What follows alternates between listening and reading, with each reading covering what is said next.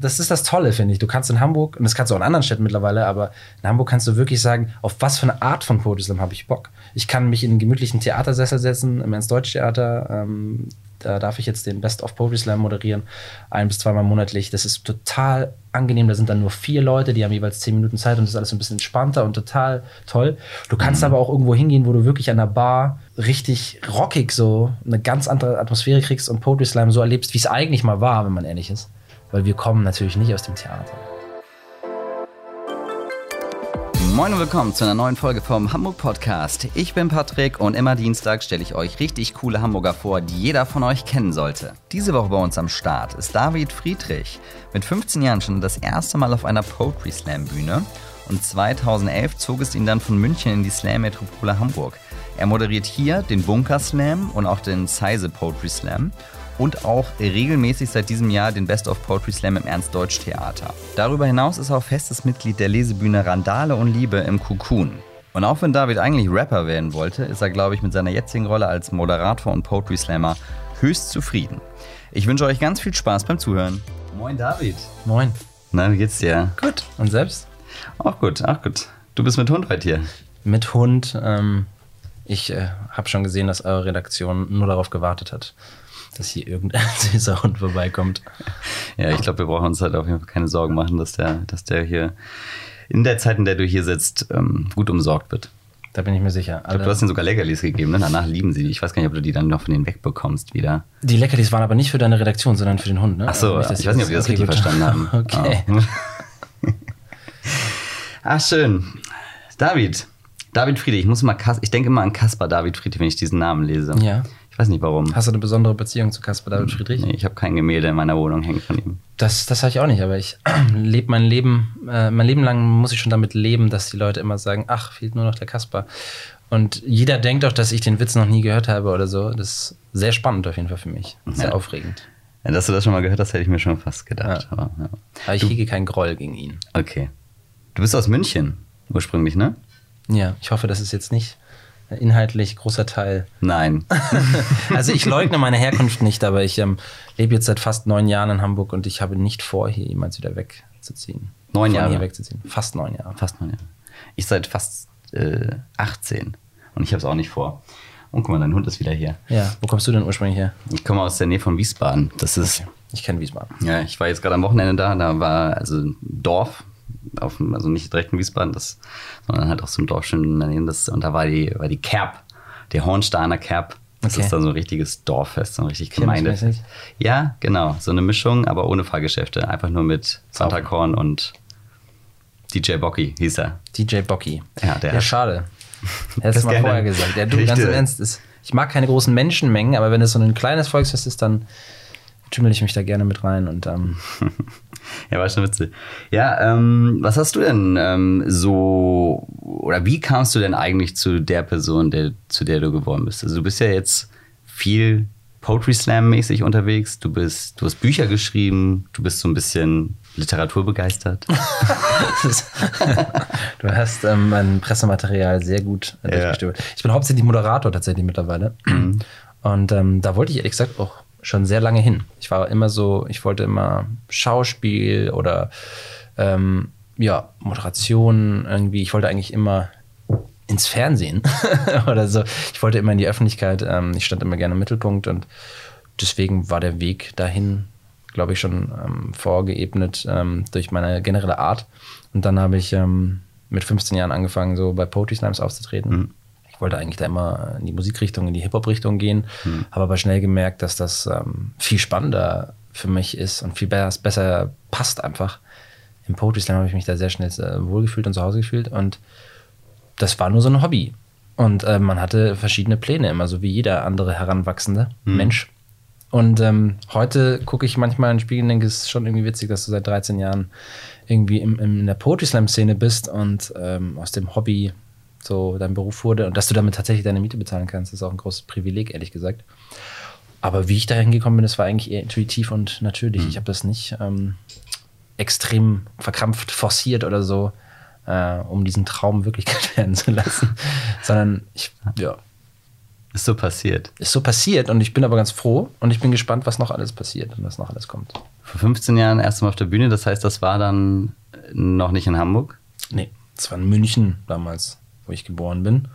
Hast du bis, bis du nach Hamburg gezogen bist, in München gewohnt? Genau. Also so, ich habe die ersten 20 Jahre lang dort verbracht. Mhm. Und das ist auch super, aber es reicht auch. Ist das auch so eine, also gab es da viele Poetry Slams? Oder war das so weniger da? Also als ich angefangen habe, war das Ganze sowieso noch ein bisschen kleiner, da war es auch in Hamburg jetzt noch nicht so mhm. groß. Und damals war es schon so, dass wir in München den, sage ich mal, bekanntesten Poetry Slam, glaube ich, hatten sehr lange. Also bis so, ich sage jetzt mal 2008, 2009 mhm. war der Substanz Slam in München ähm, eigentlich. Also er ist immer noch eine Institution und es war damals eine Ehre, wenn man da eingeladen wurde. Und ähm, ich bin dann aber ja, also ich habe da unten angefangen. Es gab nicht viele Poetry Slams. Wir haben sogar unseren eigenen kleinen im Jugendzentrum gemacht. Mhm. Ähm, und äh, das hat, ja, es war super gut um die ersten Erfahrungen zusammen. Ich habe sehr viel gelernt. Aber als ich zum ersten Mal nach Hamburg bin oder in den Norden und dann auf so eine Tour, äh, ich, ich glaube, da war ich 17 oder 18 und dann war ich hier oben und dachte mir, holy shit, was geht hier denn ab? Ähm, und das war noch nicht mal, ne, also ich rede davon im, in, in äh, Ottensen im Zeise-Kino der Poetry Slam Freitagabends 22.30 Uhr, damals noch moderiert von Michel Abdullahi. Ähm, das war ein sehr einschneidendes Erlebnis, ähm, äh, weil ich gemerkt habe, so okay, das München ist vielleicht gar nicht der richtige Ort für mich, um sowas zu machen. Das ist hier viel besser. Und Hamburg ist ja mittlerweile die absolute unangefochtene Hauptstadt, Welthauptstadt des Poetry Slam. Ich glaube, 2005 ging das doch auch mit Kampf der Künste da los. Oder genau. war das nicht da? Äh, ja, genau. Das heißt eigentlich alles immer, ja, ich ja. weiß jetzt nicht genau, wann es dort losging, aber mhm. ähm, als ich hierher gezogen bin, ähm, war es mittlerweile normal, dass Kampf der Künste irgendwie im, im, Schauspielhaus Veranstaltungen macht. Die hatten damals den Bunker Slam im Übel und Gefährlich neu ins Leben gerufen, äh, den ich ja jetzt seit ein paar Jahren moderieren mhm. darf. Und das ist wirklich, das war eine viel größere Ehre noch, als irgendwo sonst auszutreten. Ähm, weil, ja, da spricht man in der ganzen Szene davon und jeder träumt davon, mal, mal eingeladen zu werden. Und mittlerweile, ja, unangefochten, wie gesagt. Ich meine, wenn du auf den Bunker-Slam gehst, ich meine, ich war, ich war zweimal da und jedes Mal war der Bunker so voll. Ja. Also das ist von vorne, gefährlich, von vorne bis hinten. Sitzen sie und an den Ecken stehen sie, ist doch, ist es immer noch so? Tatsächlich ist es immer noch so, ist, äh, wir haben jetzt seit, seit letzter Saison, also seit, äh, sind wir nur noch alle zwei Monate im, mhm. Und Gefährlich. Ähm, ich will jetzt nicht zu sehr aus den internen plaudern, aber ähm, man muss ja ganz normal Miete zahlen, wenn man so einen Club mietet. Mhm. Und das ist auch nicht billig. Und tatsächlich ist es dann auch notwendig, auch für die Stimmung und für die Atmosphäre vom Bunker Slam, weil der wirklich so ein besonderes mhm. Ding hat, so einen besonderen Charme hat. Da ist es wichtig, dass die Leute da wirklich, dass da eigentlich ja 600 Leute mindestens einfach stehen und brüllen. Und das ist richtig hart und richtig krass. Mhm. Und ähm, alle sind danach froh, auch wieder rauszukommen und frische Luft zu schnappen. Aber du brauchst das für diese Atmosphäre. Das ist einfach ein, ein anderes Ding. Das ist, das ist das Tolle, finde ich. Du kannst in Hamburg, und das kannst du auch in anderen Städten mittlerweile, aber in Hamburg kannst du wirklich sagen, auf was für eine Art von Poetry Slam habe ich Bock. Ich kann mich in einen gemütlichen Theatersessel setzen, im Ernst-Deutsch-Theater. Ähm, da darf ich jetzt den Best of Poetry Slam moderieren, ein bis zweimal monatlich. Das ist total angenehm. Da sind dann nur vier Leute, die haben jeweils zehn Minuten Zeit und das ist alles ein bisschen entspannter und total toll. Du kannst mhm. aber auch irgendwo hingehen, wo du wirklich an der Bar ähm, richtig rockig so ähm, eine ganz andere Atmosphäre kriegst und Poetry Slam so erlebst, wie es eigentlich mal war, wenn man ehrlich ist. Weil wir kommen natürlich nicht aus dem Theater. Also die ersten Jahre, in denen ich Slam gemacht habe, war das wirklich nur Jugendzentrum, irgendeine Kneipe oder ein Club, ganz viel studentisches Publikum, ganz viel Alkohol. Hm.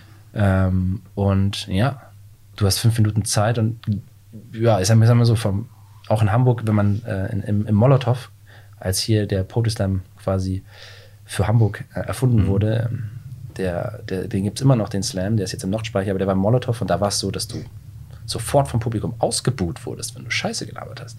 Also du hattest deine fünf Minuten Zeit und die Leute waren, die waren knallhart. Und das war, das kann man sich heute gar nicht mehr vorstellen. Wir sind alle so wir sind alle so ähm, höflich und so ähm, in tollem Umgang miteinander und die Moderation sagt immer zu Beginn nur noch ja und bitte nicht buhen und so respect the artist und ähm, das ist auch voll super. Aber es ist schon geil, wenn man zurückdenkt, dass das eigentlich ganz woanders herkommt. ähm, deswegen ja, man, man kann auch das heute noch erleben. Ähm, wenn man Glück hat, ja, wird man sogar ausgebucht. Ja, stimmt, stimmt. Das Ja, da sind sie, sind sie nicht mehr ganz so hart mit. Aber, aber ich kenne das auch, wenn man dann auf der Bühne steht und also absolut Respect the Artist und jeder soll es ja auch probieren. gerade wenn es natürlich die ersten Male sind und so, da ist dann kann es ja auch mal sein, dass man halt einfach, ne, dass man halt einfach noch nicht so fit ist. Stehst du auch manchmal auf der Bühne? Nee, überhaupt nicht. Achso, okay. Nee, ich nicht. Ich kann mich da schön rausziehen und einfach aus dem Off darüber reden, wie toll das ist und wie einfach es ist. Nein, ist es nicht. Das ist bestimmt. Kommt drauf an. Bestimmt, ja, man muss, es ist, glaube ich, es ist so eine Mischung auch doch bisschen aus, so wie vor, ja, vor Menschenmassen reden. Also, ob du jetzt einen Vortrag hältst oder ob du, du halt dann von der Masse bist und, und dann da redest. Auf der Ebene schon mal ähnlich. Aber dann auch noch das, die Leute auch noch zum Lachen zu bringen oder die halt sozusagen auf deine Seite zu ziehen, das stelle ich mir am kompliziertesten vor in der Sache. Ich glaube, die Leute zum Lachen zu bringen, ist gar nicht so schwer. Also klar, ne, jeder hat einen anderen Humor und äh, da muss man dann den Geschmack treffen, aber da gibt es, glaube ich, genügend Sachen. Also du kannst heute, genauso wie vor zehn Jahren, mit einem BWL-Witz auf fast jeder Bühne die Leute zum Lachen kriegen. Oder wenn du irgendwas über Work and Travel in Neuseeland sagst. Und das ist nach wie vor, habe ich gestern erst wieder in Deutschland erlebt, da dachte ich mir, krass, die Leute lachen sich immer noch den Arsch ab. Und das war halt vor zehn Jahren genauso. Mit exakt denselben Witzen. Mhm. Ähm, viel schwieriger ist es, und das ist echt, finde ich, die Kunst des Poetry Slam, die Leute mit was komplett anderem auf seine Seite zu ziehen. Ne? Also, dass die Leute Nicht mit, Comedy, einem Thema, ne, sondern naja, Comedy ist, wie gesagt, man, man kann es ja auch witzig verpacken. Ähm, es ist dann natürlich noch lange nicht Comedy, aber so, weiß nicht, mit einem mit Text, wo man wirklich eine starke Aussage hat oder ein starkes Bild hat, ähm, sei es jetzt künstlerisch oder sei es, weil es halt inhaltlich irgendwie so, so krass ist, damit die Leute ähm, wirklich tiefgründig, also zu kriegen. Nicht nur so oberflächlich so, oh ja, da war ich gerade voll drin und ja, das kenne ich auch, ich habe meine Großmutter nämlich auch verloren und deswegen hat mich das total berührt. Davon rede ich nicht, sondern ich rede wirklich von Texten, die dich nachhaltig ähm, beschäftigen. Und das ist, finde ich, die, die eigentliche Kunst des Poetry Slam. Und da gibt es tolle Künstlerinnen und Künstler, die das großartig machen. Ja, Gerade diese Art von äh, Geschichten zu erzählen, ne? das mhm. ist, ist, ist ja eine, oft sind es ja, ist es ja wie so eine kleine Reise, auf die einem der Künstler da mitnimmt und die man dann da mit ihm, äh, ja, die man da mit ihm da ähm, vollzieht so. Und ich finde es ja auch gerade, es ist, es ist ja, du hast ja auch mal gesagt, äh, eigentlich wolltest du Rapper werden. Ja. Und ich meine, da geht es ja auch darum, äh, Geschichten zu erzählen und die Leute irgendwie mit diesen Geschichten ja, abzuholen. Ist das, ist das noch so heutzutage? Ja, also guck dir mal auf Spotify die äh, ja. deutschen Hip-Hop-Playlists an. Ich glaube, da erzählt keiner mehr eine Geschichte.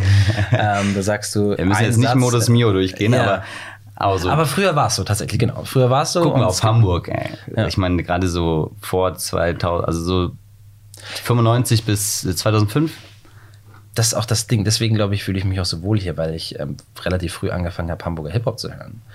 Und wenn du so als 11-, 12-Jähriger irgendwie Bambule und, und dann Sam Deluxe und so ähm, gehört hast, deinem, Dynamite Deluxe gehört hast, dann, dann kennst du aus den ganzen Texten, kennst du irgendwie, hast du, ne, Eimsbüttel gehört, du hast yeah. irgendwie diese ganzen Dinge und dann kommst du hier hoch und dann triffst du vielleicht auch noch den einen oder anderen von diesen Menschen und das ist so, auf einmal meinst du, ja, genau das. Ich habe das schon immer gefühlt. So. Ich habe hier schon immer hingehört. Ganz viele haben das zu mir gesagt, so eigentlich passt du gar nicht zu München, so passt hier viel besser hin.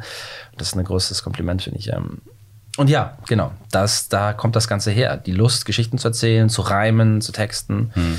Und ähm, so ein bisschen, so ein bisschen äh, habe ich mir meinen Traum da eigentlich auch schon äh, erfüllt, weil ich äh, in meinem neuen Bühnenprogramm auch ganz viel mit Musik mache und einen DJ habe, mit dem ich zusammenarbeite.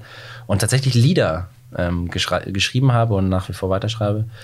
Und ähm, wenn man mein aktuelles Bühnenprogramm sieht, das ist jetzt im März wieder ähm, im Übel und Gefährlich in Hamburg. Mhm. Äh, ja, da kriegt man dann zwar ein bisschen Stand-up, ein bisschen Poetry Slam Texte, aber da kriegt man eigentlich so zu 70 Prozent kriegt man da, ich nenne es mal Poetry Slam auf Beats zu hören. Und das ist schon sehr nah am Hip-Hop, ohne dabei, ohne dass ich halt ein Rapper bin und irgendwie so rappermäßig drauf bin, sondern ja, ich versuche ja, ich versuche meine Geschichten zu erzählen, so wie ich es ohne Beat auch machen würde. Ähm, und das macht, das macht richtig Spaß. Und als ich das letztes Jahr in Hamburg zum ersten Mal gespielt habe, dieses neue Programm, mhm. waren irgendwie. War das so ein Testlauf oder war das schon richtig? Nee, nee, also die, ich hatte davor ähm, zwei, drei Testshows gespielt in anderen Städten und dann war die in Hamburg war zum ersten Mal, da waren im Übel und gefährlich, glaube ich, 430 Leute da.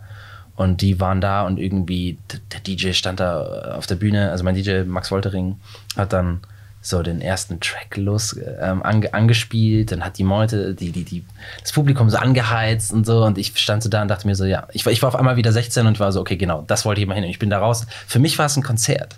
So, und das ist so, da ist ein absoluter Traum in Erfüllung gegangen. Und ähm, seitdem machen wir das in anderen Städten auch. Und ähm, das läuft ganz gut. Und ich freue mich aber wieder ähm, die Show dann ein zweites Mal in einer überarbeiteten Version natürlich ähm, in Hamburg spielen zu dürfen, weil nirgendwo macht es so viel Spaß wie hier. Schön gesagt. Bühnenprogramm mit Musik, das habe ich ja noch gar nicht gehört. Also ich habe das auch noch nicht gesehen, jetzt das neue von dir, aber ist da das... Ich lade dich ein, 19.3. Ja, Kannst du, dabei? Schreibe ich gerne auf die Gästeliste. 19.3. Du kannst auch jemanden mitbringen, der dann Backstage die ganze Zeit auf meinen Hund aufpasst. Okay, ich frage meine Redaktion ja, gleich genau. nochmal an. Ist das, machen das schon andere auch so in der Richtung mit Musik? Ich habe das noch nie gehört. Es gibt viele Poetry Slammerinnen und Poetry Slammer, die nebenbei auch noch Musik machen. Ähm, Aber ich glaube, dass Mischung, das, ne? das, was ich mache, ist glaube ein bisschen anders, weil ich überhaupt nicht sage, so ich mache jetzt Musik, sondern ähm, ich hatte einfach, ich habe mir überlegt, als ich das neue Programm ähm, geschrieben habe oder dran gearbeitet habe, worauf hätte ich Bock? Und ähm, ich fand das schon immer geil, so diese Texte, gerade auch ein bisschen lyrischere Texte, aber auch eben so leicht witzige, pathetische, ähm, oberflächliche Texte, ähm, einfach mit Musik zu kombinieren und dann entwickelt sich eine ganz neue Dynamik. Das haben vor mir schon andere gemacht, viele. Mhm. Und ich fand das schon immer beeindruckend. Also wirklich, viele haben es nicht gemacht, aber ein paar Leute haben es gemacht und da dachte man so, okay, das ist nicht geil. Da sind aber mehr so Ambient Sounds gewesen und dann kamen Gedichte dazu. Das funktioniert auch super geil. Und andere haben eher so witzigen Hip-Hop gemacht, so ne, mhm. witzige Texte. Und das wollte ich eben nicht. Mhm. Ich wollte es schon, wenn dann ernsthaft machen. Und ähm, ja, also ich, ich du musst es dir angucken. Ich, mich äh, ich bin gespannt, was du danach sagst, ähm, weil das muss man einfach live gesehen haben. Es ist auf jeden Fall was, was live auf jeden Fall funktioniert. Wir werden versuchen, das Ganze ähm, auch so ein paar Songs rausgekoppelt zu veröffentlichen und mal gucken, wie das dann ankommt. Aber ich glaube, bisher, das Produkt ist bisher eigentlich ein, ein Live-Produkt. Das muss man gesehen haben und dann, dann funktioniert das sehr gut. Und wie lange gibt es dieses Bühnenprogramm jetzt schon? Seit letztem Jahr? Seit letztem März, ja. Okay, und bist du da mit richtig auch auf Tour? Genau, also bei mir ist es ein bisschen so, dass ich aufgrund von meinen sonstigen Auftritten nicht so dieses Block, äh, am Block tour. Ich fahre irgendwie nicht in drei Wochen am Stück mhm. oder jeden Abend. So, da habe ich auch überhaupt keinen Bock und keinen Nerv drauf. Da bin ich auch zu alt für. okay, das ist, das ist, das ist die meisten, also das ist natürlich Quatsch. Aber ähm, nee, ich finde das geiler. Ich spiele dann einfach im Monat drei, vier Shows ähm, verteilt, weil ich halt zwischendurch sowieso meine ganzen anderen Moderationen und Sachen mhm. habe. Und ähm, das ist ganz geil. Deswegen, ja, ich toure, aber nicht das, was die meisten Leute unter Touren verstehen. Ich habe keinen fetten Bus, mit dem ich dann mit so einem Nightliner, wo ich dann drin noch schlafe und mit einer Playstation und dann so mit ganz, ganz viel Kokain und Shampoos mhm. und ähm, Prostituierten. Das dann halt immer nur ab und zu. Also da, genau, also all das, was ich gerade aufgezählt habe, ähm, ist eigentlich schon so. Mhm. Aber ähm, genau, ich darf es halt in der Öffentlichkeit nicht sagen. Deswegen schneiden wir das auch wieder raus. Okay. Du hast bei, stimmt die Zahl eigentlich, du hast bei über 1200 Poetry Slams teilgenommen? Wer hatte, wo hast du die Zahl? Keine Ahnung. Also ich habe nicht mitgezählt, ich habe keine Ahnung. Ich habe es irgendwo gelesen. Es ist schwer, dass. Vielleicht ähm, habe ich es auch zusammengezählt. Ah, ich glaube, ich weiß, in welchem Pressetext das ist. Das war nicht von mir selber. Also ich habe nie nachgezählt und es wäre auch vermessen zu sagen, ich glaube, es waren jetzt so und so viele oder so und so viel. Aber ähm, ich, ich, man kann grob schätzen, wenn ich das Ganze jetzt seit 13 Jahren mache und ich bin in teilweise wirklich. Ich hatte auch Jahre, äh, ich sage jetzt mal so 2012, 13, 14, da bin ich bestimmt bei 15 bis 20 ähm, Slams im Monat immer aufgetreten. Also wenn du das zusammenzählst, also kann schon sein, dass du zu dieser Summe kommst, aber mhm. ich habe auch jetzt gar keine Lust, das nachzurechnen. Ja, ich jetzt auch nicht. Die Excel-Tabelle auch gerade verlegt. Ja. 2011 genau bist du nach Hamburg gekommen und dann standst du ja auch ab und zu in 2013 und 2015 stand zum Finale der deutschsprachigen Poetry Slam Meisterschaften. Und durfte Hamburg vertreten, aber ich bin Hamburger ah, Stadtmeister okay. geworden. Und einmal war ich so Kampf der Künste Jahressieger und durfte dann quasi für Hamburg oder für Kampf der Künste bei den deutschsprachigen Meisterschaften ähm, ja, mhm. Hamburg vertreten. Und äh, habe ich es auch zweimal ins Finale geschafft. Aber dann, da, da gehört viel dazu. Ähm, und dann, also das sind ja so mehrere Runden und du musst dich wirklich gegen super viele Leute durchsetzen und es ist immer ein bisschen Glück dabei. Los, wie, wie, äh, welchen Startplatz hast du ausgelost bekommen? Mhm. In welche Runde wurdest du reingelost? Und dann, wie ist das Publikum dort in der Stadt, in dieser Location gerade drauf? Das ist doch auch immer, ist es, ist auch bei den Meisterschaften so, mit den, dass, dass das Publikum sozusagen die Jury ist und dann. Genau. Die, ja, ne? Da werden auch vorher random Leute ausgewählt. Die werden natürlich bei Meisterschaften ein bisschen besser gebrieft mhm. und kriegen dann so einen Zettel und einen Stift zum Mitschreiben und sollen dann irgendwie gucken, dass sie wirklich versuchen, das so fair wie möglich zu machen. Normalerweise ist es ja so, man trinkt ein bisschen was und dann werden die Wertungen immer höher und am Ende gewinnt sowieso der mit dem witzigsten Text. So, das, ist, das ist das Bild von Poetry Slam, was ich auch jahrelang hatte. Mhm. Das ist mittlerweile aber nicht mehr so. Also ich moderiere wirklich so viele Slams und ähm, mittlerweile ist es, ich würde sagen, es ist schon fast, es ist häufiger, dass äh, ernste Texte gewinnen als witzige.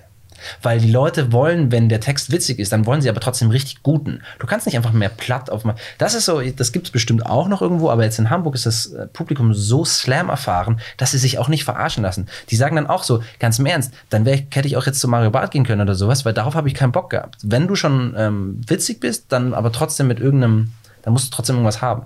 Und dann höre ich mir, dann, dann gebe ich dann lieber die bessere Wertung oder klatsch mehr für irgendwie das junge Mädchen, was mir gerade einen sehr, sehr ähm, authentischen Text über Depressionen vorgetragen hat, der mich zwar überhaupt nicht unterhalten hat, ähm, aber das finde ich künstlerisch einfach besser.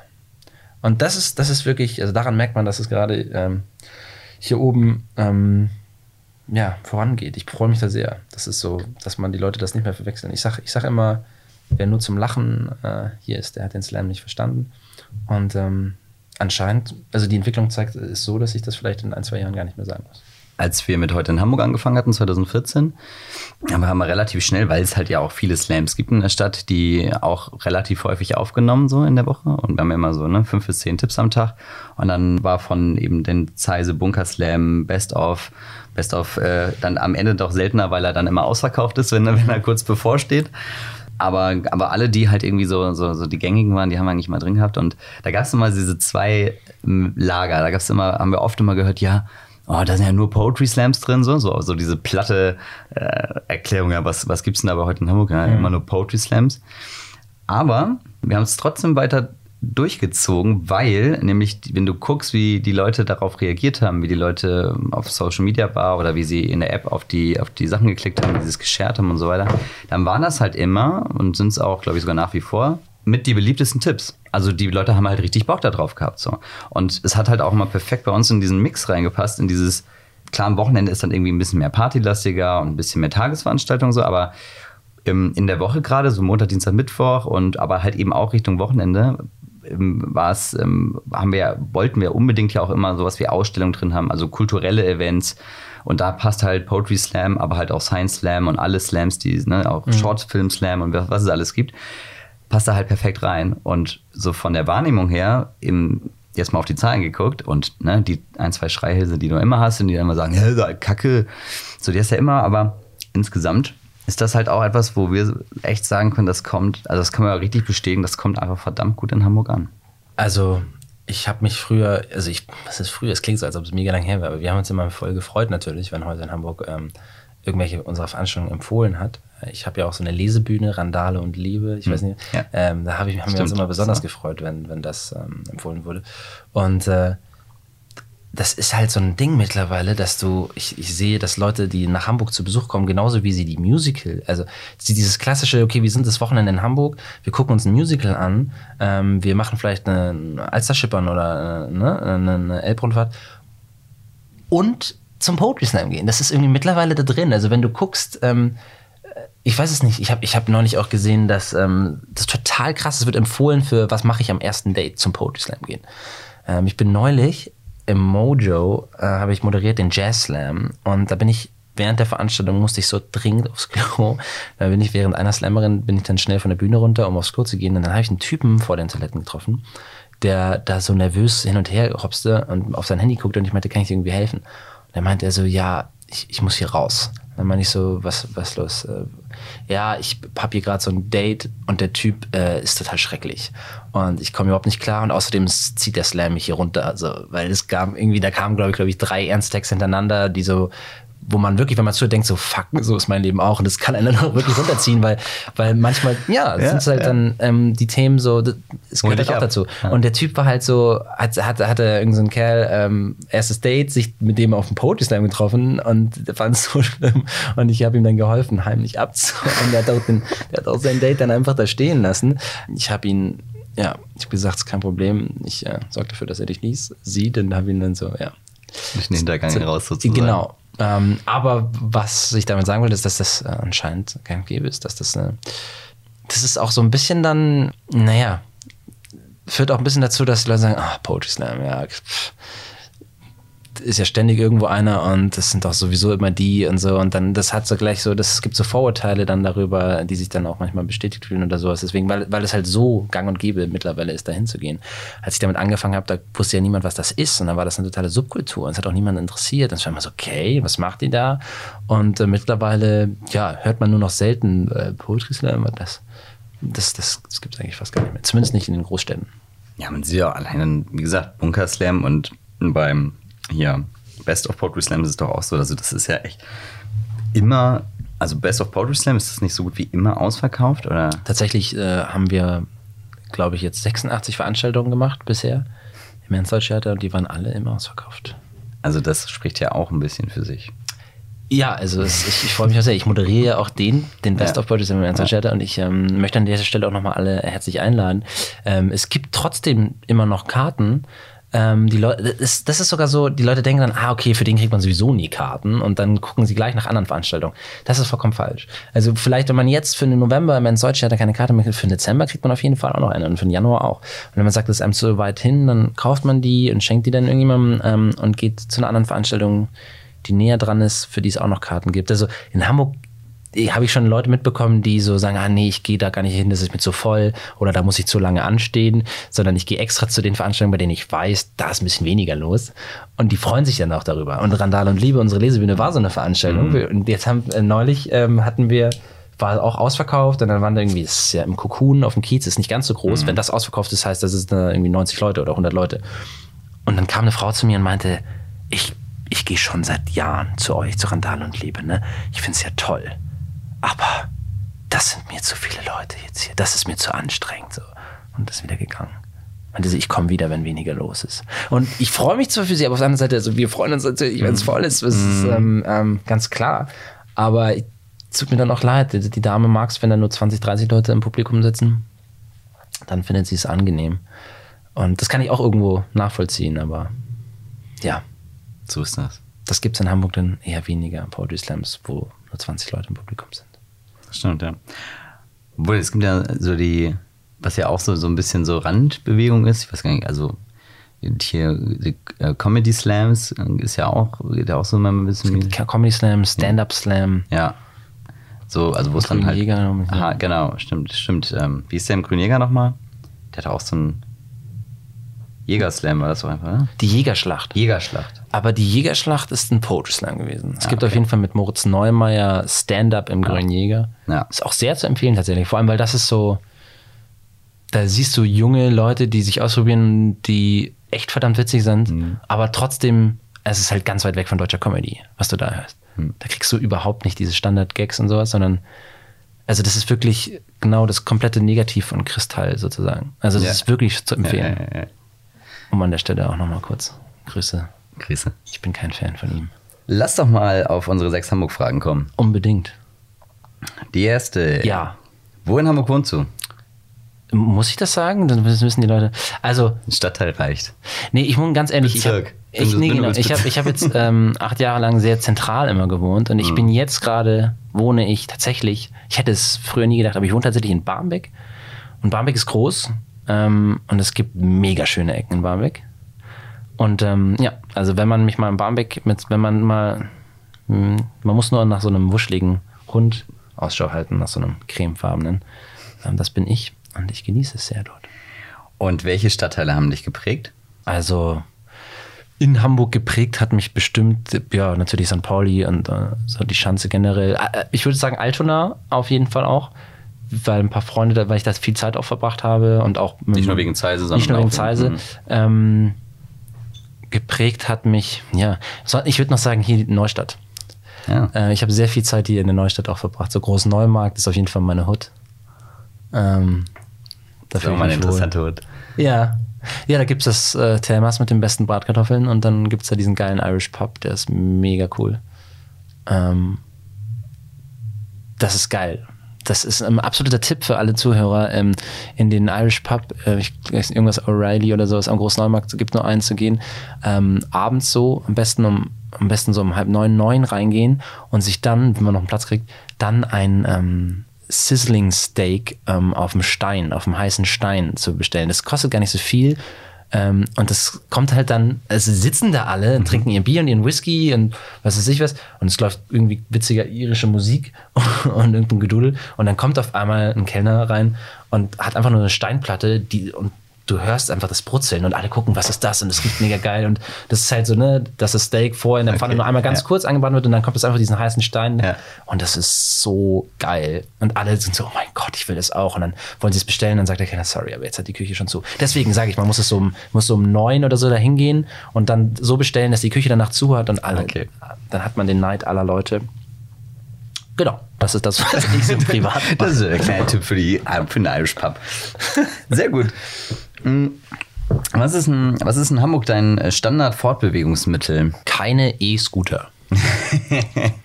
Wahrscheinlich mit Hund auch eher zu Fuß. Ich bin schon, ich bin tatsächlich, seit ich in Hamburg bin, kein einziges Mal Fahrrad gefahren. Oder ich glaube, einmal bin ich Fahrrad gefahren. Obwohl ja Hamburg ja so eine Fahrradstadt auch ist. Ich finde es teilweise hoch, hochgefährlich, wenn ich die Fahrradwege äh, sehe, die da ähm, von der Stadt ähm, forciert werden, dann denke ich mir so, Alter, wenn hier Fahrradfahrer abbiegen, die sind echt tot. Aber okay, ähm, ich, das Fahrrad ist es nicht. Ich fahre sehr viel Hochbahn. Ähm, natürlich. Und mit den Bussen, ja, das ist wahrscheinlich das zweithäufigste dann, aber ich, ich komme mit den Bussen nicht, nicht so ganz zurecht. Also, die sind manchmal optimal, aber wie die dann kommen und irgendwie, ich versuche immer die U-Bahn zu nehmen. U-Bahn ist auch mein Lieblings. Äh, ist auch dein Lieblingsfortbewegungsmittel? Ja, ich, als ich, ich hatte eine Weile in Niendorf gewohnt, ja. musste ich sowieso jeden Tag U-Bahn fahren, um da wieder wegzukommen. Und der, nach der U-Bahn kannst du halt die Uhr stellen. Beim Bus ist so schwierig. Fünfer ne? ist okay, der fährt einfach, der fährt irgendwie gefühlt. Aber er fährt alle, auch, alle, wann er will. Ist ja, aber er fährt zumindest ja relativ. Also hier beim Rathausmarkt stehen gefühlt fünf Fünfer hintereinander. Ich weiß. Und alle sagen, nee, bei mir gerade nicht. Oh nee, ich bin jetzt doch die ja, vier. Der eine fährt halt randvoll los, ja. ein anderes leer und fährt halt aber auch direkt los. Also so geil ist es dann. Am schlimmsten sind die Schnellbusse. Das habe ich am Anfang in Hamburg gezogen, bin überhaupt nicht mitbekommen. Ich bin so häufig eingestiegen mit Kopfhörern und dann sehe ich so, warum fährt ein Bus nicht? Und dann auf einmal merke ich, dass mich irgendein Typ anschreit und dann mache ich die Kopfhörer raus und dann so, hier musst noch 2,30 Euro bezahlen, wenn du hier mitfahren willst. Mhm. Und dann aus Prinzip immer so, nein. So, ich habe ein Semesterticket, ich will jetzt nicht Geld. Wer macht das? Die sind auch immer leer, die Schnellbusse. Ja, und die fahren irgendwie immer nach Blankenese. Ja, es gibt auch einen, ja, der fährt, oder nach Altstedt hinten. Aber ist egal. Ähm, die halten ja dann gerne jeder zweite Tag wie Und die sind auch, die sind dann moderner, ne? Die haben, die haben andere, die haben andere Innenausstattung. Oder die auch, auch schon, kann man da auch so. schon Handys aufladen im, im Bus? Das kommt man da wahrscheinlich als erstes. Ja. Jawohl. So beim Altersdurchschnitt ist es dann wieder eine andere. Die haben wahrscheinlich schon so kontaktloses Aufladen. Meinst du, so, ja. so in der Hosentasche? Wow, okay. Das du musst dich einfach nur auf den richtigen Platz setzen ja. und schon wird dein Handy automatisch geladen. Alles wird aufgeladen. Das ist bestimmt super gesund alles. Ja. Ich habe neulich ähm, gehört, dass diese Bluetooth-Kopfhörer, was heißt gehört, ich habe es gelesen, ein Freund hat mir das geschickt, ähm, dass die Bluetooth-Kopfhörer, die kabellosen, dass die die ganze Zeit miteinander kommunizieren und so magnetische Wellen ähm, zwischen denen hin und her schicken und dass also meinst wir du, alle Krebs, alle Krebs kriegen. Die, die einzeln, äh, ja, die, du drin hast? Die, die, die weißen mhm. klassischen mhm. zum Beispiel jetzt von, von mhm. Apple oder auch äh, alle anderen, die schicken so viel, das ist ein bisschen so wie äh, WLAN soll ja auch so also hat ja nie jemand richtig äh, Studien Langzeit dazu gemacht und deswegen auch. werden wir bestimmt alle in zehn Jahren wird's plopp machen und wir haben alle, ist alles voller Tumore in unseren Köpfen. Wegen dem WLAN, wegen des WLANs. Aber mit so ein Handy, ich hatte mal ein Freund von mir, der hatte mal so ein, ich weiß gar nicht, was das für ein Messgerät war, aber es hat irgendwie Strahlung gemessen. Mhm. Hat neben die Mikrowelle mal gelegt, das ging komplett durch die Decke. Und danach hast du es neben das iPhone gelegt, das war allerdings so iPhone 3G S-Generation, also Urzeiten her aber es wird bei dem aktuellen genauso sein. Äh, und da ging es ähnlich ab. Ich glaube sogar noch einen Tick mehr. Ja. Das fand ich schon ganz. Ich meine, Mutter, weil das Ding hältst du dir halt einfach mal ins Ohr. Ja. so. Genau, und das, die anderen Dinge hast du die ganze Zeit im Ohr drin und es ja. schießt quasi durch den Kopf durch. Die Vorstellung ist äh, ziemlich absurd. Meine Mutter hat mich früher immer gewarnt, ähm, ganz, ganz toll, das weiß ich noch vor den kabellosen Telefonen, also Festnetztelefonen. Ähm, es war immer so, wenn ich irgendwie mit Freunden telefoniert habe und dann das Telefon in meinem Zimmer hatte, und zwar, es kennt, glaube ich, jeder von zu Hause, dass man dann so, ah, wo ist das Telefon schon wieder? Nein, du sollst es zurückbringen und du telefonierst die ganze Zeit. Meine Mutter hat mir dann Horrorgeschichten erzählt, ähm, dass ich Hodenkrebs davon bekomme. Ähm, richtig doll. Aber ich glaube, sie wollte einfach nur, dass ich weniger telefoniere, weil sie selber telefonieren wollte. Aber ich würde es mit meinen Kindern genauso machen. Ähm, ich würde auf jeden Fall sagen, du kriegst hundertprozentig Hodenkrebs. Du kannst nie Kinder kriegen. Die muss man die abschneiden dann, weil die Strahlungen von diesen kabellosen Telefonen, die sind ganz Strahlungen, Strahlung, ja. Ich meine, alles, was, was deine Kinder haben werden, wird kabellos sein und, und strahlen. Wir lachen jetzt. Ich bin echt gespannt, wenn ich in 20 Jahren mit dicken Eiern da sitze und keine Kinder kriegen kann. dann, dann denke ich mir die ganze Zeit so. Dann sag mir mal Bescheid. ja. ja. Cool. Dann ist aber, glaube ich, auch zu spät. Mhm. Aber wieso denn keine E-Scooter, David? Also, sagen wir nochmal ganz ehrlich. Es ist stillos. Es ist vollkommen bescheuert. Sie stehen nur noch im Weg überall. Und man kann damit also es ist, ich habe, wo war das? In Mailand haben die, glaube ich, schon wieder verboten, ne? weil die so viele Unfälle auch hatten. Ich habe neulich mitbekommen, wie ähm, ein, äh, ein Ehepaar mit ihren zwei Kindern sind äh, auf zwei E-Scootern am Jungfernstieg entlang gefahren und jeder hatte ein Kind vorne und dann wurden sie von der Polizei angehalten. Und der Vater hat sich so, es war auch so ein Blankenese-Papa, hm. und der hat sich so aufgeregt. Das war unfassbar. Und die Polizei hat dann äh, den mitgenommen, weil er so Tumult gemacht hat. Okay. Ja, also der E-Scooter hat dafür dazu geführt, dass der Mann wahrscheinlich jetzt noch im Gefängnis ist und die Kinder ohne Vater aufwachsen. Deswegen unterstütze ich gerne E-Scooter. Man sieht, also ich weiß nicht, ob es hier gerade eben vor der Tür noch so war, aber oft wird auch Domino Day gespielt mit den Dingern ja. jetzt. Oder sie hängen halt an, den, an, den, an, so, an, so, an so Straßenschildern, nur mit dem Lenker mhm. herum. Ich habe gestern einen gesehen, der ist auf einem E-Scooter gefahren und hatte auf beiden, in beiden Armen jeweils drei weitere E-Scooter. Ich glaube, der arbeitet für einen von denen und wollte die irgendwo hinbringen. Aber es sah sehr witzig aus, weil ich dachte mir so, okay, man kann es auch echt übertreiben. Ich bin neulich durch, bei mir um die Ecke ist so ein, so ein Park und der ist halt null beleuchtet, muss ich, muss ja aber durchstehen und dann irgendwann leuchtet dann sich dann so eine, wie so eine Taschenlampe und dann siehst du, nee, das ist so ein E-Scooter, weil der so, ne, so, so gerade geleuchtet, bisschen Abblendlicht halt. Und dann ist der, ist dann halt auch so einer gewesen, der die eingesammelt hat und zum Aufladen oder was auch immer. Und der hat dann auch, war voll bepackt mit diesen E-Scooter, komplett dunkel und einer halt, einen hat er so geschoben und da war halt das Licht dann, ja. Ja, ist schon ein Skurril. Ja, mal gucken. Mal gucken. Was, was damit noch wird.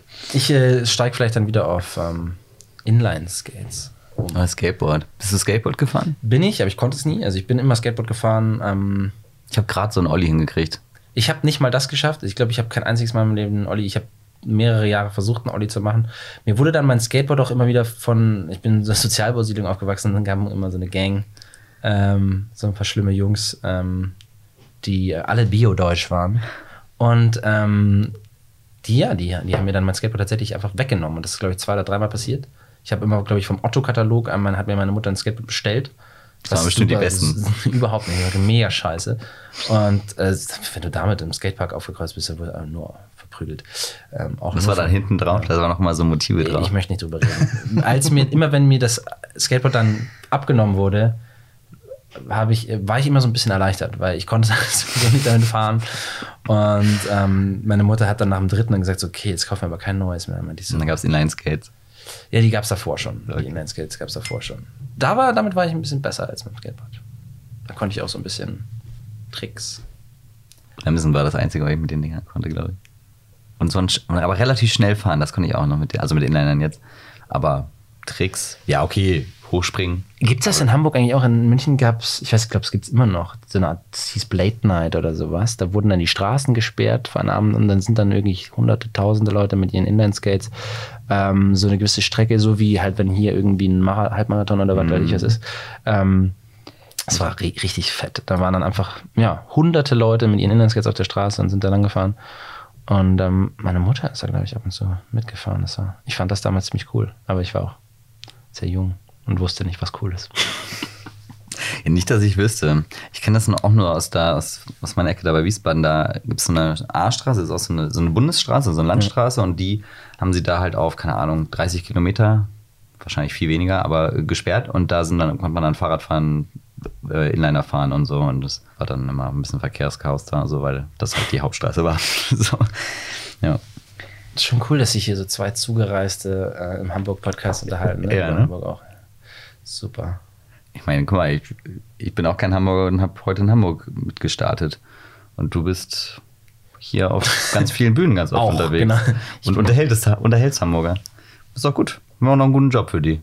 Ich werde jedes Mal, wenn, wenn es so kommuniziert wird in Interviews oder sowas, ähm, dass ich Hamburger bin, kriege ich so böse Mails aus München von irgendwelchen Schulfreunden, die sagen, warum leugnest du uns? Also, du bist kein Hamburger, du bist Münchner und so. Ähm, aber auf der anderen Seite, wenn ich hier bin und sage, ja, ich bin eigentlich Münchner, reagieren Leute, ach cool, das hört man ja gar nicht, das ist ja toll. So, ähm, jeder macht mal Fehler, ist doch, ist doch in Ordnung, bist ja jetzt hier. Kannst du nichts für? Nee, also tatsächlich kann ich da nichts dafür, aber ähm, ja, ich, ich fühle mich schon fast als Hamburger. Ich, weiß nicht, wie viele Jahre das äh, dauert, ähm, wie viele Jahre ins Land streichen müssen, bis ich da voll und zu 100 Prozent da so akzeptiert werde. Es reicht nicht, seine Steuern hier zu zahlen und hier gemeldet zu sein, bis man sich so nennen darf. Hamburger mit Migrationshintergrund bist du.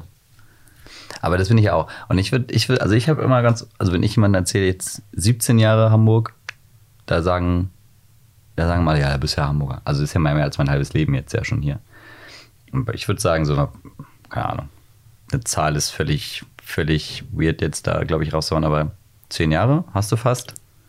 Kannst du einen Haken dran machen. Sehr gut. Kriegst von einem eine, eine Hamburger Urkunde oder so. Glaubst du, dass Tschentscher mir so eine feierlich so eine Medaille überreicht nach zehn Jahren? Soll ich mal fragen, wenn ich ihn im Podcast habe? Hast du ihn noch nicht gehabt im Podcast? Hm, noch nicht gehabt. Soll ich dir seine Handynummer geben? Er hat sie mir tatsächlich gegeben. Echt? Ich fand es ein bisschen weird. Ja, ich habe sie tatsächlich sogar noch eingespeichert. Ich habe auf WhatsApp sofort geguckt und es ist tatsächlich er. Ähm, ich habe ihn ein, zwei Mal bei Veranstaltungen getroffen und er ist ja echt mega cool und jung. Äh, was heißt jung? Er ist, er ist natürlich nicht jung, aber er, er ist überhaupt nicht steif und altbacken, so, sondern mhm. Bock und so. Und er hat halt gemeint, so, ja, ähm, kannst jederzeit mal im Rathaus vorbeikommen oder so, haben wir Bescheid. Ja, oder wenn du. Du bist ja hier direkt jetzt. Ja. Kannst du mal kurz rübergehen. Ja, vielleicht gehe ich auch gleich noch mit rüber und sage, kannst du mal kurz, hey, Chenchi, kannst du kurz auf meinen Hund aufpassen? Das wäre eigentlich mega geil. Ich habe neulich in der Bahn äh, zwei Leute, zwei ältere Herren gehört, die haben darüber gesprochen. Der eine meinte, ja, äh, Chencha war auch bei der Veranstaltung und der ist hier süß, der ist ja voll klein. Ich glaube, der ist sogar noch kleiner als Scholz. Und ich bin sofort aufgestanden und meinte, nein. Ich habe sofort Chencha verteidigt. Ähm, gesagt, so, weil der ist ja auch wirklich viel kleiner, als man, als man meint. Aber er ist nicht kleiner als Scholz. Scholz ist auf jeden Fall der kleinste von allen. Scholz habe ich noch nicht, in, hatte ich nicht live gesehen. Ihn, Chencha habe ich tatsächlich neulich beim Filmfest Hamburg gesehen. Da war er bei der Eröffnung. Und da, da ist mir das auch aufgefallen, dass er, äh, dass er kleiner ist, als ich dachte. Um, aber ja, aber du hast ihn noch gar nicht soll's. gefragt, ob er hierher kommt. Ja, nicht direkt, aber ich habe schon gehört, er hätte, er hätte wahrscheinlich Interesse. Kleiner Tipp, wenn du ihm eine Mail schreibst, dann, die heißt ja, glaube ich, peter.chencher at hamburg.de oder so. das, ist eine offizielle, das ist eine offizielle ja. E-Mail-Adresse. So, die, mm, okay. so, wenn du, das darf ich jetzt gleich nicht, das musst du schon rausschneiden. Aber ich sag dir gleich einen Trick, was du bei dieser ähm, E-Mail-Adresse weglassen kannst. Und wenn du das weglässt, dann kommt die Mail direkt zu ihm. Okay, muss mir gleich im Nachhinein erzählen. Da, also dann, dann kriegt er sie halt wirklich persönlich direkt. Ah ja. Lifehacks mit Life David Friedrich. Probiere ich später gleich mal aus. Ja. Gut. So, warte, warte. Wo wir sind haben wir noch denn? mehr Hamburg-Fragen. Wir sind bei der dritten gelandet. Wir kommen ja echt voran. Ja. Vierte. Was ist das Beste, was dir in Hamburg passiert ist? Die Leute, die ich hier kennengelernt habe, tatsächlich. Und die, die Art zu leben. Also ich habe wirklich zwei, drei der wichtigsten Menschen in meinem Leben hier getroffen. Und die hätte ich sonst nicht getroffen, wenn ich nicht hierher gekommen wäre.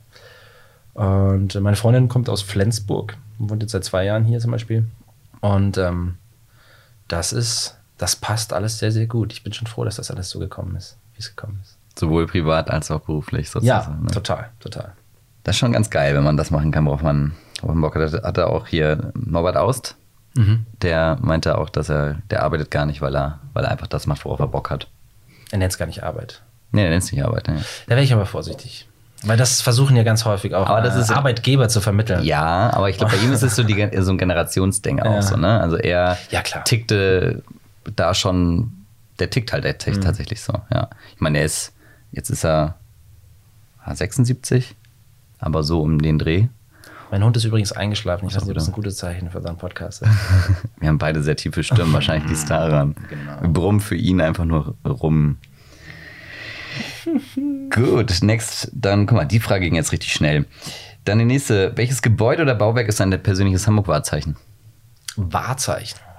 Ja, was, ist für, was verbindest du mit Hamburg? Was ist für dich so?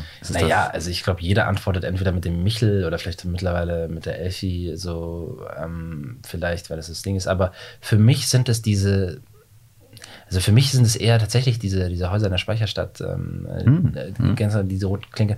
Das ist so, ich habe ähm, ja, ich habe äh, sehr lange Zeit ein Büro äh, da gehabt äh, äh, in der Hafen City und bin da immer jeden Tag vorbeigelaufen an dieser Instagram-Brücke. Kennst du diese Brücke, wo alle mhm. ihre Instagram-Fotos machen? Und ähm, für mich ist das nach wie vor einer der schönsten oh, das, ich liebe es total, ähm, an diesen Klinkerhäusern vorbeizugehen. Ich finde aber auch so, weiß ja auch nicht, also für mich sind auch so die, zum Beispiel das Chile-Haus oder so oder hier hinten das Afrika-Haus, diese in der Innenstadt, diese versteckten Schönheiten, das ist natürlich ähm, mega toll. Und ansonsten, klar, äh, das Emporio-Hochhaus ist wirklich für mich das Wahrzeichen der Stadt. War ich sogar wirklich mal drauf. Ich weiß gar nicht mehr warum, aber ich war mal da oben. Ich war da auch mal oben. Der, der Ausblick ist geil. Ja, der Ausblick ist, ich bin da mal für die, für die Lebensversicherung von der Haspa Ihr seid doch auch Haspa, ne? Ja. Ja, genau. die, die Haspa hat eine Lebens neue Leben heißen die. Ja. Also, genau. Für die Check. bin ich mal aufgetreten mit so einem Auftragstext und das war da oben. Im Horrors, im Emporio ganz oben. Mega geil. War das das? Ich hatte doch hatte den anderen Podcast gehört, den du im März, glaube ich, mit ähm, Katjana gemacht Ja, genau. War das, war das das Event, wo du dann da standest und alle haben sich unterhalten und zehn Leute standen vor der Bühne und haben dir dann nur zugehört? Oder war das? Nee, nee, nee, das war, war das, das war, das, das war eine Eröffnung von dem, von dem äh, Einkaufszentrum Ach, das war das Einkaufszentrum. Langhorner Markt. Das, das famous Einkaufszentrum La Homa, äh, das, das war das Pre-Pre-Opening. ist so traurig alles. Aber ja, es ist, wie gesagt, es bezahlt die Miete. Und noch, nee, das war, das war eine andere Veranstaltung. Okay. Also da Ähm, haben sie dir wirklich zugehört und hatten. Da haben sie mir wirklich zugehört und auch Interesse gehabt. Aber tatsächlich muss ich mich korrigieren, weil wenn ich jetzt wirklich ganz ernsthaft nachdenke, dann ist das Gebäude, was mich am meisten, mir am meisten imponiert und was mich am meisten auch immer in Hamburg beeindruckt hat, dann ist es nach wie vor das Schauspielhaus. Hm? Das ist einfach wundervoll. Ich fühle mich da drin wohl, ich fühle mich davor wohl. Ich finde es auch geil, dass die Schauspielhaus da steht. Man kann rausgehen aus dem Bühnenausgang und dann sind davor paar Crack-Junkies ähm, in der Bremer Reihe oder so. Das ist ja direkt beim Hauptbahnhof Ja, da, ne? dann da gibt es ja zweifelhafte Angebote von zweifelhaften Menschen. Ähm, aber ähm, ja, das Herz der Stadt. Also für mich ist das Schauspielhaus wirklich, ist für mich persönlich das Das ist ja auch so Highlight. zum beruflichen auch. Und was ist dein Lieblingsplätzchen in Hamburg? Tja, das ist echt schwer. Es gibt viele. Die Bühne. Aber ja. so das. das Ich könnte wirklich, ja, das wäre wirklich eine legitime Antwort. Ähm, aber ah, das kann ich nicht so einfach beantworten. Das ist echt schwer. Der Ort, ja, es gibt nicht den einen Ort, wo ich wirklich am allerliebsten, am allerliebsten bin. Aber ne, nee, jedes Mal, wenn ich jetzt gerade an was denke, denke ich mir, nee, das, nein, nein, doch nicht. Kann, kann ich nicht sagen. Ähm, Bist du gerne im Wasser in Hamburg? ich bin auch sehr gerne am Wasser, ja. Ist so ein bisschen. Wie viel ist Wasser? in München ist Isar. Die ist Isar. da, ja. Und es ist ein ganz anderes Verhältnis zum Wasser. Mhm. Also auch ähm, in München ist es so, dass du ständig in, in den warmen Monaten ständig baden gehst. Ich habe, ich weiß, dass manche Leute am Elbstrand auch mal ins Wasser springen. Aber ähm, ich glaube, das sind echt nicht viele. Ja, das ist tatsächlich so eine Alster- Sache. Nee, in Alster ist gar nicht. Deswegen, also es ist generell ist das, das Baden, also so dieses Sommer, diese, diese Beschäftigung im Sommer zu sagen, es ist heiß, lass uns ins Wasser gehen. Ich war in Hamburg war ich immer Alsterpaddeln, immer, keine Ahnung, zwei Sixpack Bier, ganz viel Eiswürfel und dann ein Boot gemietet. So, das war dann der Wassersport. Da ist man aber auch nicht ins Wasser rein. Ähm, und so richtig baden, ich war hinten, ich habe noch nicht so einen Badesee in diesem Sommer neu entdeckt, da fällt mir mal der Name nicht ein. Vielleicht will ich den auch einfach nicht sagen, damit nicht noch mehr Leute da immer hinkommen. Der ist so ein bisschen, da fährt man so eine Viertelstunde hin oder so, 20 Minuten. Ähm, das war zum ersten Mal, dass ich, wow, krass, man kann hier auch eigentlich stadtnah Hm. baden. Gibt es tatsächlich. Also es gibt ja im Stadtpark den hier die gibt's Gut, ja, ja. auch das Ja, klar. Aber das ist dann immer- Naturbad halt. Das ist so wie, weißt du, wenn das Wetter geil ist und sagst, komm, dann lass uns in die Kaifu Lodge gehen oder so. Da sind halt alle Hamburger, Ja. alle sind dort. ja, ja. Und, ähm, aber ja, mein Gott, sehen und gesehen werden. Darum geht es auch im Sommer. Ja. Ja, ich, das mit der Elbe ist tatsächlich so eine Sache, das habe ich auch schon festgestellt. Also, so die, ähm, zum, zum einen ist es irgendwie so, dass, dass manche da überhaupt kein Thema mit haben. Einfach, also ich zum Beispiel und Ja. auch ein guter Freund von mir, mit dem also ich wohne halt in Altona und bin halt in zwei Kilometer bin ich an am Elbstrand. So. Das heißt, wenn das Wetter jetzt warm war, gerade jetzt im Sommer, waren wir halt super oft da. Und ähm, für mich war das gar keine Frage, äh, da reinzugehen. Dann habe ich es irgendwann mal gegoogelt, weil ich dann immer gemerkt habe, ah, irgendwie ist das, sieht das nicht jeder so. Und dann dieses Jahr, es wird nicht empfohlen. Und dann ist halt mal mehr, mal weniger irgendwas äh, da drin. Aber Ein Freund hat, mal, hat mir mal gesagt, so, das ist bei mir irgendwie hängen geblieben, ja, wenn der Zander da drin schwimmt, weil der Zander ist ja irgendwie dann so ein Fisch, der halt auch mhm. sehr empfindlich ist, so, also wenn das Wasser jetzt irgendwie schlechtes, dreckig ist, dann ist er da halt nicht, aber der ist in der Elbe halt ähm, gut zu finden und massenhaft zu finden. Und das wäre wohl ein Zeichen, dass man da, dass das halt, sag ich mal, nicht so ein Ding ist. So, wenn man es jetzt nicht ganz so äh, eng sieht, dann geht das wohl. Aber Mal habe ich hier was gelernt. Also muss ich eigentlich nur mit einer Angel ja, in die Elbe und dann kann ich mir meinen Zander. Ja. Wusstest du nicht, dass du an der Elbe angeln kannst? Ich bin nicht so generell so. Ich bin auch kein Angler. Was, was, was, was Angeln und sowas angeht. Und ähm, ja, aber ich esse gern Zander. Welche Arten von Slams gefallen dir besonders gut, habe ich hier noch stehen? Welche Arten? Ja, also sowas wie Science Slam. Äh, ich war noch nie Slam. bei einem Science Slam. Ich war letztens das zweite Mal. Nee, das erste Mal. Wo ich ist es? Das war äh, auch im Übelon gefährlich. Ach was. Und das war vor, jetzt war irgendwie gerade der letzte, der war irgendwie, äh, das waren sogar Meisterschaften. Wusste ich auch gar nicht, dass, dass es das da auch gibt. Science Slam Meisterschaften? Ja. Okay, krass.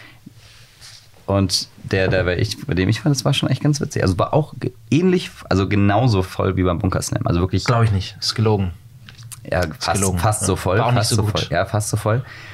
Und ist schon, ist schon echt witzig. Das sind halt wirklich, also gefühlt waren da sehr viele ähm, Studenten. Studenten. genau, die halt an irgendwelchen, irgendwelchen Wissenschaftsrichtungen und dann da über irgendwelche fachlichen Sachen da geredet haben.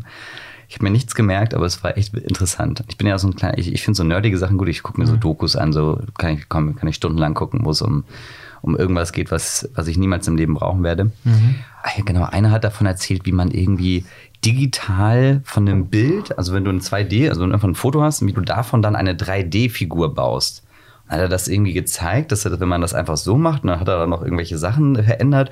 Also übelst nerdig und noch nicht mal ein Anwendungsbereich, wo du denkst, oh ja, dafür könnte ich das mal gebrauchen. So, sondern so völlig, äh, ja, irgendwas halt, aber es war halt irgendwie super, super witzig und interessant gemacht. Und da haben die dann immer so eine Präsentation auch, also wie so eine. Nee, also ich kenne das PowerPoint Prozedere. Go. Ja, das, das, das kann ja, ich alles.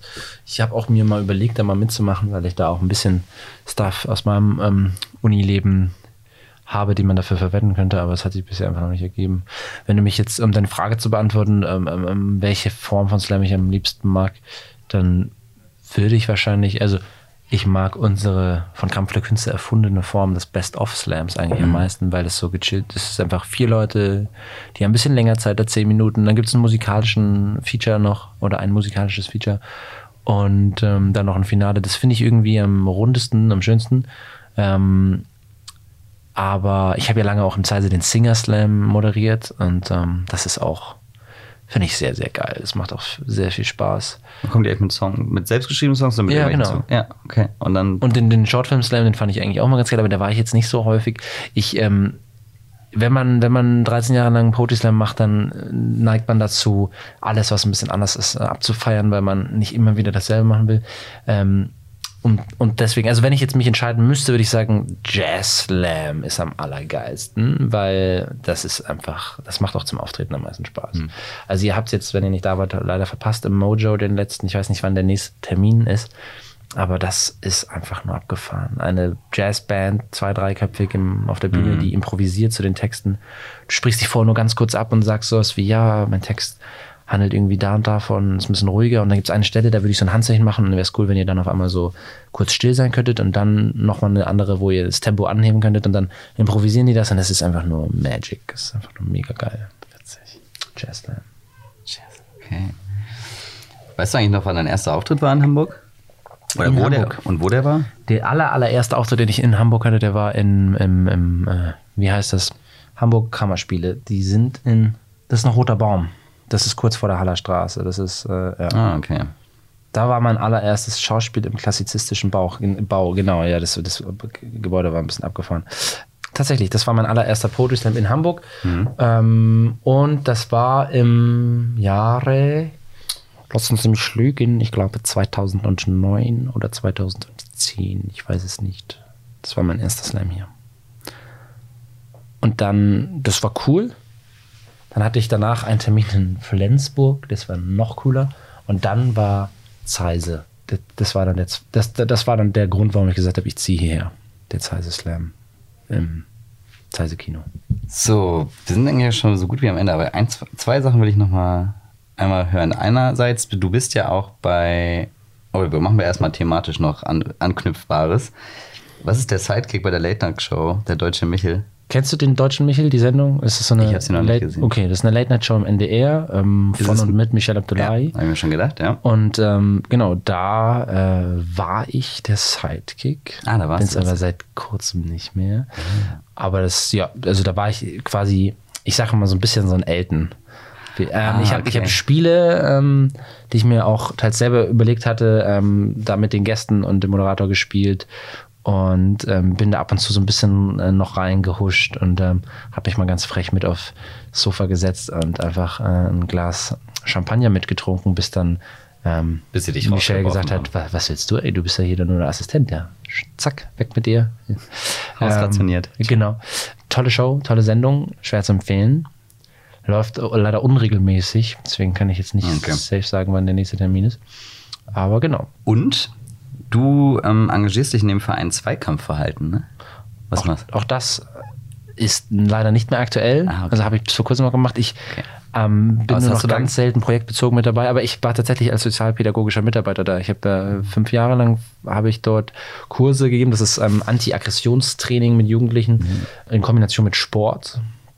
Ich bin da, als ich nach Hamburg bin, weil ich äh, früher auch, ich habe einen Trainerschein schon seit ich 16 bin und war auch immer ähm, im Sportverein tätig als, als Trainer. Und dann ähm, bin ich darüber rangekommen, habe das aber noch studiert gehabt im Nebenfach.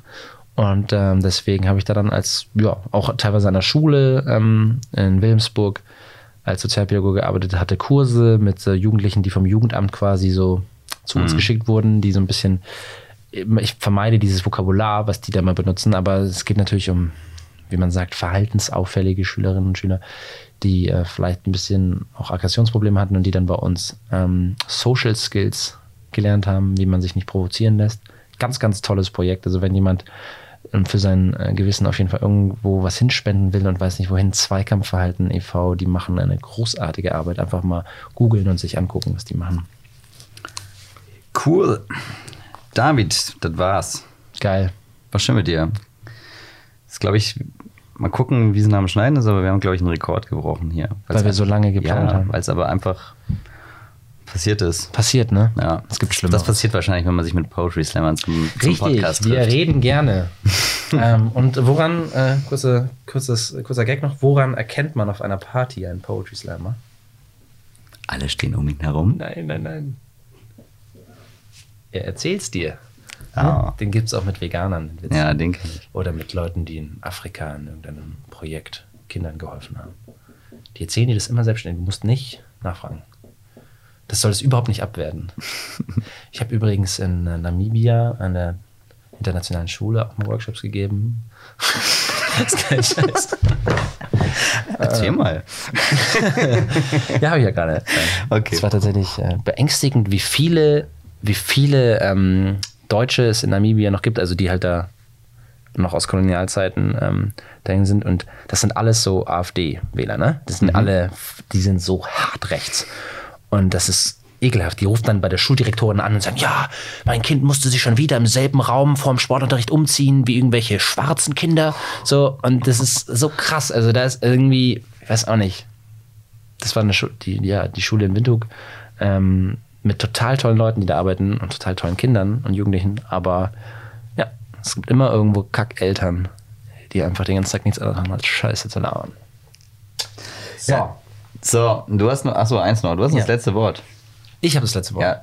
Ähm, ich lade alle Menschen ein, natürlich ähm, gerne die Veranstaltung in Hamburg zu besuchen, ähm, die, die wir machen, insbesondere ich moderiere, wie gesagt, einmal im Monat ähm, im Ernst-Deutsch-Theater den Best of Poetry Slam, alle zwei Monate den Bunker Slam im Übel und Gefährlich oder aber auch ähm, ja, Randale und Lebe im Kokon, das glaube ich immer im ersten Dienstag meistens so im Monat.